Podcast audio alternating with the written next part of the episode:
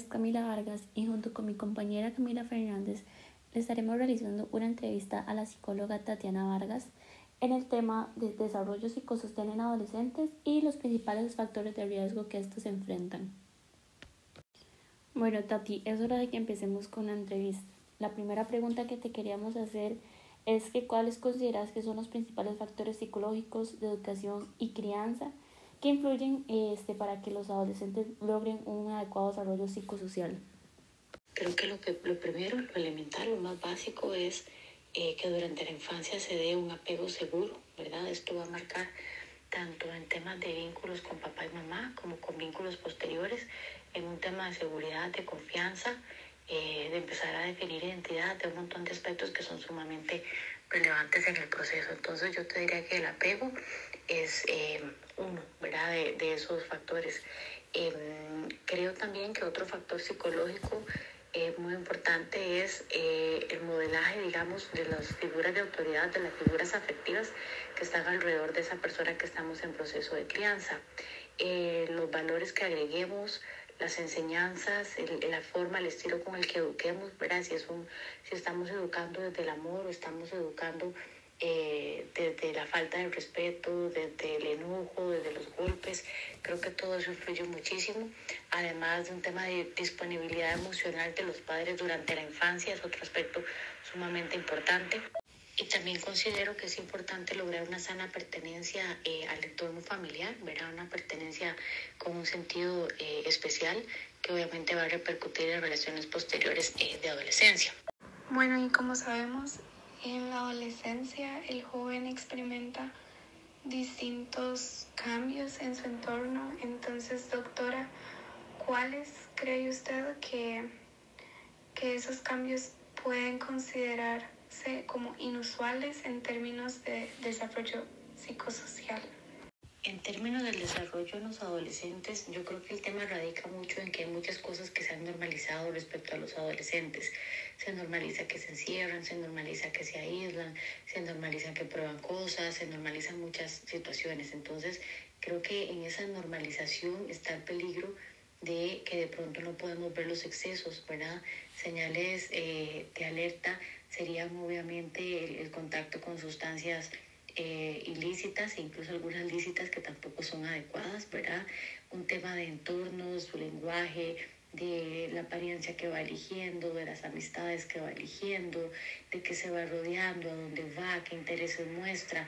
Todo eso nos va dando un indicador sumamente amplísimo, digamos, de em, cómo está viviendo esa persona este, su adolescencia en sí cualquier cambio conductual o emocional, ¿verdad? Que, que consideremos fuera la norma debe ser algo que nos alerte, digamos, eh, como una señal inusual, ¿verdad?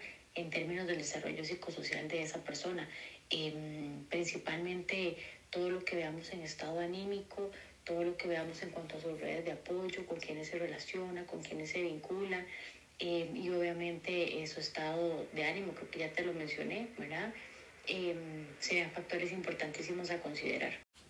Perfecto, Tati, muchas gracias. Este, a lo largo de todos estos años que ha ejercido su carrera, ¿qué factores ha podido identificar que influyen de manera negativa en este desarrollo? Eh, vamos a ver, como factores de riesgo, creo que todos se dan durante la primera infancia. Eh, justamente, reitero, aspectos como la falta de una sana pertenencia, situaciones familiares que no se resuelven en la infancia, llámense divorcios, por ejemplo, mudanzas, cosas de ese tipo, situaciones de bullying que afectaron directamente. Esto va a marcar mucho al individuo. Eh, de la misma forma, no, no lograr un apego seguro, no tener un vínculo sano con el papá y con la mamá, ¿verdad? principales figuras afectivas, van a ser situaciones que se resignifiquen, así como un eh, tema de sentirse especial, de una sana autoestima, eh, son cosas que van a marcar mucho porque lo que no se abordó o no se aterrizó, por decirlo de alguna manera, sanamente en la primera infancia, viene de la manera resignificada a presentarse en la adolescencia. Entonces, eh, factores de riesgo podría decir que son esos asociados también a dificultades para seguir indicaciones, el respeto a la autoridad, eh, todo ese tipo de cosas, ¿verdad? Pero principalmente esos factores de riesgo se dan a lo largo de la primera infancia. Por otro lado, ¿considera usted que es como más nocivo para el adolescente un descontrol en el ámbito social o ambiental, como por ejemplo al usar sustancias ilícitas o en el periodo de la crianza, cuando están más pequeños. ¿Y por qué? Si nos podría explicar.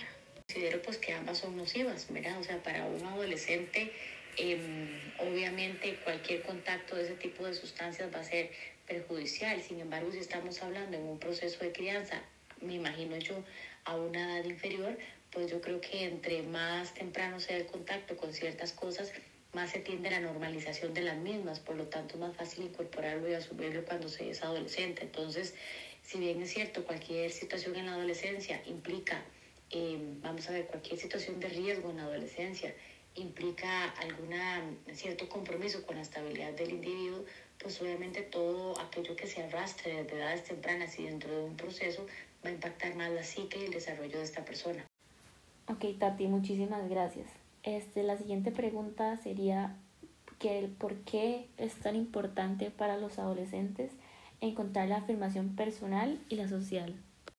Para los adolescentes es sumamente importante encontrar la afirmación personal y social porque es una etapa de construcción de identidad. Este, las personas nos desarrollamos en tres septenios, de los 0 a los 7, de los 8 a los 15, de los 15 a los 21, siendo la adolescencia la etapa clave más importante, podría decir, Em, para poder reafirmar todo lo que como adulto se supone que yo voy a hacer. Entonces hay un tema de em, afirmación de mi ser, mi afirmación en mi sexualidad, de mis amigos, en, en donde necesito mucha validación, mucha reafirmación. Entonces, em, vamos a ver, los adolescentes están en esa construcción de identidad, en, en esa, esa definición de quién soy yo, ¿verdad? De ahí que es tan importante lo que en el afuera ese manejo se diga de mí. Es posicionarme socialmente, es reafirmar una pertenencia, esta vez no con el hogar directamente, sino con un círculo de amigos. Y bueno, en esta situación, ¿cómo o de qué manera abordaría usted un caso de un adolescente el cual está involucrado con factores de riesgo, como un inadecuado ambiente familiar? Por ejemplo, familias abusivas, padres drogadictos, entre otros. Para abordar un caso de un adolescente involucrado en factores de riesgo, bueno, primero hay que ubicar si hay situaciones, recordemos que es un menor de edad, en primer lugar hay que ubicar si se requiere algún tipo de intervención a nivel legal, alguna institución, ¿verdad? Eh, si es PANI, si es IAFA, etcétera, eh, una valoración del riesgo social de esa persona.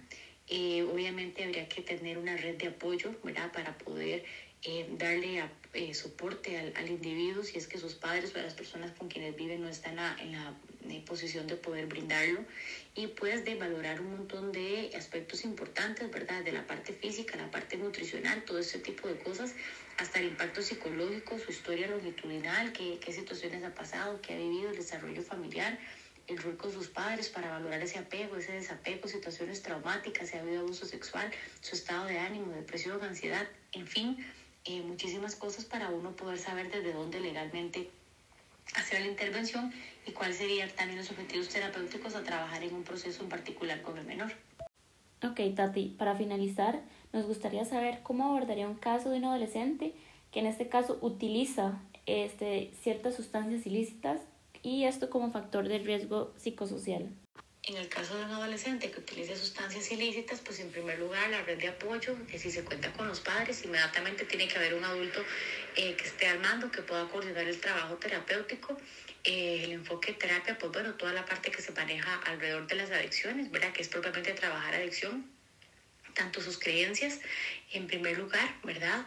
Eh, un poco trabajar también la parte sistémica, porque la adicción tiene lugar dentro de la dinámica familiar y por supuesto pedir intervención de otras instancias como por ejemplo el IAFA que eh, apoya en algunos casos, bastantes casos con adolescentes y pues de ahí hacer una valoración de todo el entorno para saber también qué otro aspecto em, se necesita digamos em, en específico, ¿verdad? Incluso eh, su adicción, adicción a qué sustancia, este, mm, eh, tiempo de consumo, calidad de consumo, perdón, cantidad de consumo, todo ese tipo de cosas, porque con base en ello, pues uno podría valorar si es algo que podemos manejar a nivel eh, mm, terapéutico, si requerimos probablemente apoyo medicamentoso por los indicadores de ansiedad o bien también pues algún tema de internado alguna cuestión de estas, pero trabajaría eso así como codependencia a nivel de eh, la parte sistémica. Bueno, Tati, eso sería todo. De verdad le queremos agradecer por toda esta información que nos ha transmitido.